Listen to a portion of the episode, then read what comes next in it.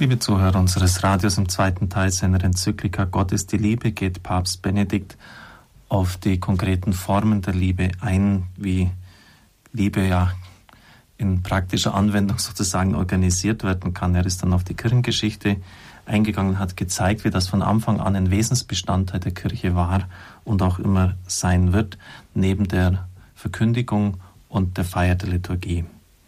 Man muss zugeben, so schreibt der Papst ganz ehrlich, dass die Vertreter der Kirche als allmählich wahrgenommen haben, dass sich die Frage nach der gerechten Struktur der Gesellschaft in neuer Weise stellte. Er bringt dann als Beispiel den bahnbrechenden Bischof von Mainz, Bischof Ketteler, er starb 1877. So dann die päpstlichen Enzykliken, besonders jene von Leo XIII., die bahnbrechend war 1891, Rerum Novarum von den neuen Dingen. Und der Papst geht dann der Reihe nach die wichtigsten sozialen Zykliken durch bis hin zu Johannes Paul II., der drei dieser Art geschrieben hat. Daraus ist eine katholische Soziallehre gewachsen, die im Februar 2004 im Kompendium der Soziallehre der Kirche vorgelegt wurde. Der Marxismus hatte die Weltrevolution und deren Vorbereitung als das Allheilmittel für die soziale Problematik vorgestellt. Durch die Revolution und durch die damit verbundene Vergesellschaftung der Produktionsmittel sollte, so diese Lehre, plötzlich alles anders und besser werden. Dieser Traum, so der Papst, ist zerronnen. In der schwierigen Situation, in der wir heute gerade auch durch die Globalisierung der Wirtschaft stehen, ist die Soziallehre der Kirche zu einer grundlegenden Wegweisung geworden, die weit über die Kirche hinaus Orientierungen bietet. Der Dialog mit allen, die um den Menschen und seine Welt ernstlich Sorge tragen, muss gefunden werden und es muss gemeinsam gerungen werden. Die gerechte Ordnung der Gesellschaft und des Staates ist ein zentraler Auftrag der Politik. Er zitiert dann Augustinus und zwar ein recht starkes Wort aus dem Gottesstaat. Ein Staat, der sich nicht mehr an Recht und Gerechtigkeit hält, ist nichts anderes als eine große organisierte Räuberbande. Warum? Weil er mit dieser die Kommandostruktur innehat. Bei einer Räuberbande gibt es auch eine ganz klare Hierarchie und die Verteilung der Beute. Und ein Staat, der sich nicht mehr an Recht und Gerechtigkeit hält, ist nichts anderes als eine groß organisierte Räuberbande. Und er geht dann ein auf einen Begriff, der beim Zweiten Vatikanischen Konzil sehr wichtig geworden ist, die rechte Autonomie der weltlichen Bereiche. Was ist damit gemeint? Nehmen wir etwa das Beispiel der Atomkraftwerke oder vielleicht andere Dinge, die nicht so problematisch sind, bestimmte technische Gegebenheiten. Da kann ich nicht dann mit der Autorität des Glaubens sagen, das muss so und so gemacht werden, sondern ich brauche schlichtweg einfach Sachverstand.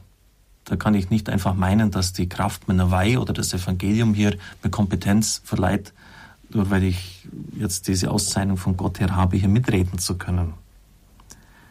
Also ich muss die Autonomie, das heißt die Selbstständigkeit der weltlichen Bereiche achten.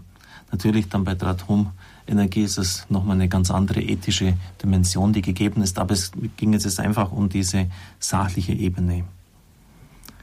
Beide Sphären sind aufeinander bezogen, aber doch unterschieden. Die Politik ist mehr als die Technik der Gestaltung öffentlicher Ordnung. Ihr Ursprung und ihr Ziel ist eben die Gerechtigkeit und die ist ethischer Natur. Da sehen Sie jetzt sehr klar, dass hier immer auch eine Verschränkung zu Religion und Glaube gegeben ist.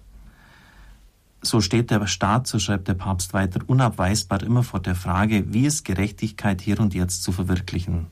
Das ist eine Frage der praktischen Vernunft, aber damit die Vernunft recht funktionieren kann, muss sie immer wieder gereinigt werden. Denn ihre ethische Erblindung durch das Obsiegen des Interesses und der Macht ist eine nie ganz zu bannende Gefahr. Ein schöner Begriff, den der Papst immer wieder verwendet. Er hat vorher gesprochen von der Reinigung des Eros, dass es also nicht nur um die blinde Befriedigung des eigenen Triebes geben kann, dass er hingeordnet sein muss, auch auf das Wohl des anderen, immer mehr von der göttlichen Liebe durchdrungen sein muss. Der Papst der vor ihm war, Johannes Paul II., sprach von der Reinigung des Gedächtnisses der Kirche. Und hier taucht dann jetzt in den nächsten Ausführungen immer wieder die gereinigte Vernunft auf. Eine Vernunft, die nicht ethisch erblindet sein darf. Der Papst führt weiter. An dieser Stelle berühren sich Politik und Glaube. Der Glaube ist eine reinigende Kraft für die Vernunft selbst. Er befreit von der Perspektive Gottes her sie von ihren Verblendungen und hilft, dass sie besser selbst sein kann. Er ermöglicht der Vernunft, ihr eigenes Werk besser zu tun und dir das eigene besser zu sehen. Genau hier ist der Ort der katholischen Soziallehre anzusetzen. Sie will nicht der Kirche Macht über den Staat verschaffen. Sie will auch nicht Einsichten und Verhaltensweisen, die dem Glauben zugehören, denen aufdrängen, die den Glauben nicht teilen. Sie will schlicht, jetzt wieder dieser Schlüsselbegriff, zur Reinigung der Vernunft beitragen und dazu helfen, dass das, was recht ist, jetzt und hier erkannt und dann auch durchgeführt werden kann. Diese Soziallehre der katholischen Kirche argumentiert von der Vernunft und vom Naturrecht her. Das heißt, sie geht auf das ein, was jedem Menschen wesensgemäß ist. Ist also nicht ein Special sozusagen, etwas, was nur Katholiken betrifft, sondern weil es naturrechtlich vorgegeben ist, alle Menschen angeht. Sie will der Gewissensbildung in der Politik dienen. Das Erbauen einer gerechten Gesellschafts- und Staatsordnung, durch die jedem das Seine wird, ist eine grundlegende Aufgabe, die jede neue Generation lösen muss. Die Kirche kann nicht und darf nicht den politischen Kampf an sich reißen, um die möglichst gerechte Gesellschaft zu verwirklichen. Sie kann und darf sich nicht an die Stelle des Staates setzen. Aber sie kann und darf im Ringen um Gerechtigkeit auch nicht abseits bleiben. Sie muss auf dem Weg der Argumentation in das Ringen der Vernunft eintreten. Und sie muss die seelischen Kräfte wecken, ohne die Gerechtigkeit, die immer auch Verzichte verlangt, sich nicht durchsetzen und nicht gedeihen kann. Die gerechte Gesellschaft kann nicht das Werk der Kirche sein, sie muss von der Politik geschaffen sein. Und dann geht der Papst auf die Liebe, auf die Caritas ein, dass diese auch in der gerechtesten Gesellschaftsordnung immer ihren Platz hat. Sie merken also, ich gehe jetzt deutlich schneller voran.